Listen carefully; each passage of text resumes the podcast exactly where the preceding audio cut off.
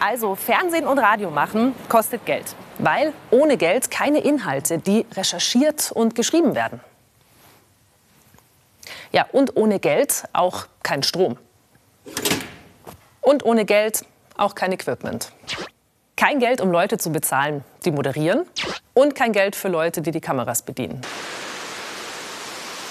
Bei uns in Deutschland, da gibt es zwei unterschiedliche Arten von Rundfunk und auch zwei unterschiedliche Arten der Finanzierung.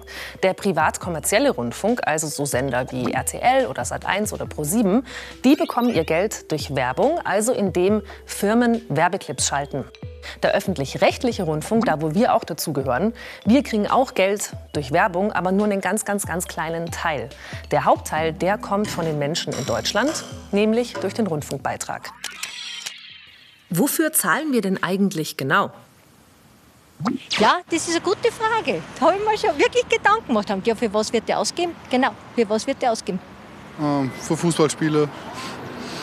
Die öffentlich-rechtlichen sind nicht so beeinflussbar durch irgendwelche Firmen und Unternehmen, die Werbung schalten möchten, sondern sie haben ein Budget, das sie auch für Nischenprogramme verwenden können, was jetzt das ProSieben oder so vielleicht nicht machen kann.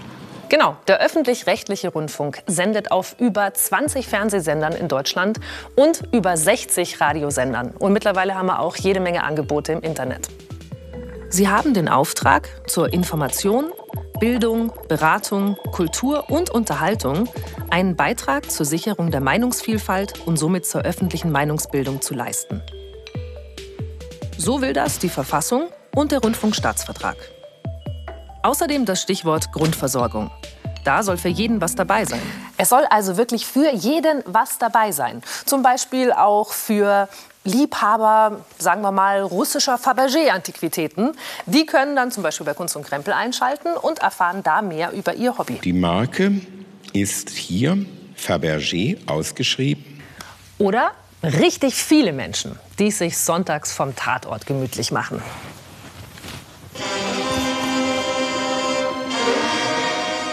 Oder ganz bestimmte Teile der Bevölkerung ihre eigenen Inhalte finden. Beim Jugendangebot Funk gibt es zum Beispiel ein Aufklärungsformat für LGBTQI-Jugendliche. Da werden jede Menge Fragen beantwortet, aber nicht immer alles so super ernst genommen. Warte, ich zeig dir einfach ein Porno. Gar nicht? Ach so, ja, das kann ich dir zeigen. Ich habe keinen Sex vor der Ehe. Ach so, ja, das ist nicht kompliziert. Du musst im Grunde nur dein Bein hier hochnehmen und dann irgendwie gucken, dass du also oder ein eigener Instagram-Kanal, über den sich junge Menschen äh, über zum Beispiel Politik informieren können. Deswegen bin ich auch heute nicht im Studio, sondern ich bin hier in der News WG. Die Helene ist eine WG-Mitbewohnerin. Äh, danke, dass ich hier sein darf. Ja, wir freuen uns immer über Gäste. Erzähl, was macht die News WG genau bei Instagram? Also wir machen auf diesem Instagram-Kanal ähm, Themen rund um Politik und zwar aus der WG raus. Also wir senden nicht aus einem Studio, sondern wir sind hier in der Wohnung in der WG. Ja, aber beide Seiten mit reinzubringen, wäre doch bei dem Thema wäre doch super spannend. So würde ich es nehmen. Ja. ja. Und was ich auch sehr cool finde, ihr tragt ja mit dieser News WG einfach auch noch mal äh, einen Teil dazu bei, dass diese wahnsinnige Vielfalt noch größer wird, die man bei den öffentlich-rechtlichen Medien hat. Und warum diese Vielfalt so wichtig ist, das klären wir jetzt. Warum gibt es den öffentlich-rechtlichen Rundfunk? Der öffentliche rechtliche Rundfunk. Weißt du's? Tja, gute Frage. Gehört der ARD, ZDF und so zu oder der BRD? Öffentlich-rechtlichen Rundfunk, um die Leute zu informieren. Gute Frage, das weiß ich gar nicht. Dazu müssen wir einen kleinen Exkurs in die Geschichte machen. In der Nazi-Zeit, da gab es nämlich keinen freien Rundfunk. Da waren die Programme vom Staat gesteuert und wurden für Propagandazwecke missbraucht. Das wollten die Alliierten nach dem Zweiten Weltkrieg in der Bundesrepublik verhindern und schafften den öffentlich-rechtlichen Rundfunk. Nicht staatlich, aber von allen gemeinsam finanziert und von Anfang an aufgeteilt in verschiedene Rundfunkanstalten, damit Vielfalt garantiert ist. Wer zahlt denn eigentlich und wie viel?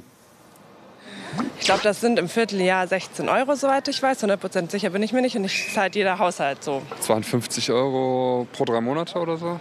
52, 50, ja. Wer bezahlt dafür? Mitbürger. Wir. Wir bezahlen dafür. Stimmt, pro Haushalt müssen 17,50 Euro bezahlt werden.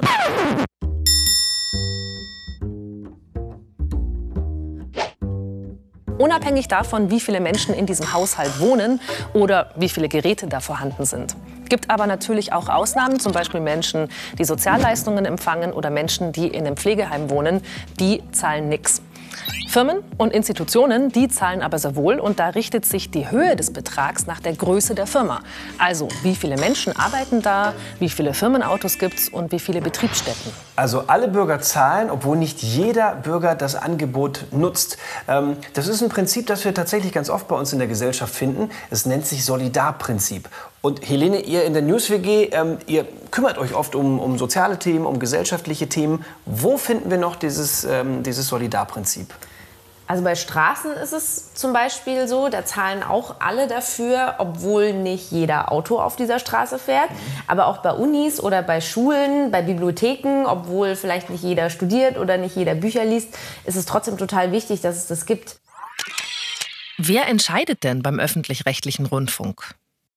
Was glaubst du, wer entscheidet, was im Fernsehen oder was im Radio gemacht wird? Hm, wer entscheidet es? Auf alle Fälle nicht wir.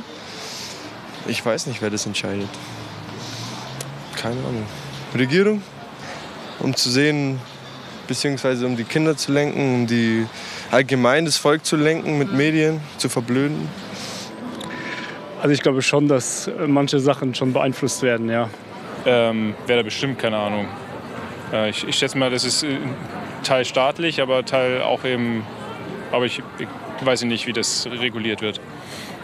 Ähm, wir arbeiten gar nicht so unterschiedlich von der Herangehensweise wie eine wie eine klassische Nachrichtenredaktion, was die Themen angeht. Also wir haben auch eine äh, Themenkonferenz, wo wir schon schauen, was für Termine stehen denn nächste Woche an. Zum Beispiel gibt es eine Debatte im Bundestag oder so. Also dafür haben wir eben auch das Team und zusammen besprechen wir dann, was könnte ein Thema für uns sein. Und Team heißt dann, wer sitzt hier genau am Tisch? Wer, wer gehört alles dazu? Du und der Max, ihr seid die Presenter? Genau, dann haben wir noch die Sophie, die auch Presenterin ist, aber in Berlin, da mhm. ist sie im Hauptstadtstudio. Ähm, und dann haben wir noch eine Redaktion, das sind meistens zwei Leute pro Tag, ähm, die Themen planen und uns betreuen, wenn wir aus diesem Thema was machen. Du hast gesagt, ihr habt auch eine Kollegin im Hauptstadtstudio in Berlin sitzen. Das heißt, ihr seid auch super vernetzt überall. Ja, also der Bayerische Rundfunk gehört ja zur ARD und die haben wirklich ein Netzwerk von Korrespondenten auf der ganzen Welt. Und als wir beispielsweise über die Wahlen in Brasilien geredet haben, haben wir natürlich den Korrespondenten vor Ort angerufen und gefragt, hey, was ist denn deine Meinung dazu? Also kannst du uns ein bisschen erklären, was da gerade abgeht? Und haben dann mit ihm so einen FaceTime-Call gemacht und das dann gepostet. Und dadurch, dass wir öffentlich-rechtlich und nicht privat sind, können wir unabhängig sein. Also es gibt kein Unternehmen, das uns Vorschriften macht und auch niemand aus der Politik. Wir berichten ja über Politik. Da ist es ja umso wichtiger, dass wir unabhängig sind. Also auch wenn wir immer wieder den Vorwurf kriegen, wir würden Staatsfunk machen oder wir wären Meinungsmacher der Regierung, das stimmt so alles natürlich nicht. Also wir haben jetzt keinen direkten Draht zur, keinen direkten Draht zur Regierung oder so. Und hier ruft jetzt auch nicht Angela Merkel an oder so.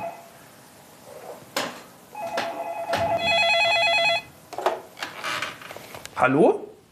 Hallo? Sie könnten ja mal einen Beitrag darüber machen, was die Kanzlerin für einen grünen Daumen hat. Und wenn die Sendung mit der Maus darüber berichtet, was ich gerne zum Mittagessen koche. Und damit eben der Staat keinen direkten Einfluss nehmen kann und irgendwie mitreden, was hier im Programm gemacht wird. Deswegen wird der öffentlich-rechtliche Rundfunk eben nicht über Steuern finanziert, sondern unabhängig über den monatlichen Rundfunkbeitrag. Dass das auch rechtens ist, haben Bundesverfassungsgericht und jetzt auch gerade der Europäische Gerichtshof bestätigt. Das Urteil des BVG sagt sogar, die öffentlich-rechtlichen tragen zu einer Vielfalt bei, wie es allein der freie Markt nicht gewährleisten kann. Braucht es in Zeiten des Internets noch einen öffentlich-rechtlichen Rundfunk? Ich denke, die Jugend äh, wird wahrscheinlich eher ins Internet schauen. Also wenn ich weiß, dass ich mir die Tagesschau heute anschaue, kann ich zu 99 Prozent sicher sein, dass das auch wirklich stimmt, was da berichtet wird. Also ich würde es nicht gut finden, wenn es wegfallen würde, sage ich mal so. Helene, wie wichtig ist eure Arbeit im Netz? Also es kann ja äh, heutzutage jeder Sender sein. Also jeder kann ja sein Handy nehmen und sofort was raushauen, was theoretisch die ganze Welt sehen kann.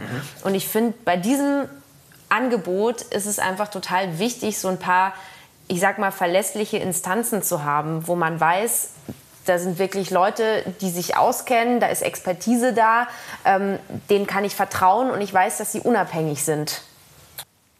Also kein Sturm der Liebe Special aus dem Bundeskanzleramt. Hallo? Hallo? Och Menno.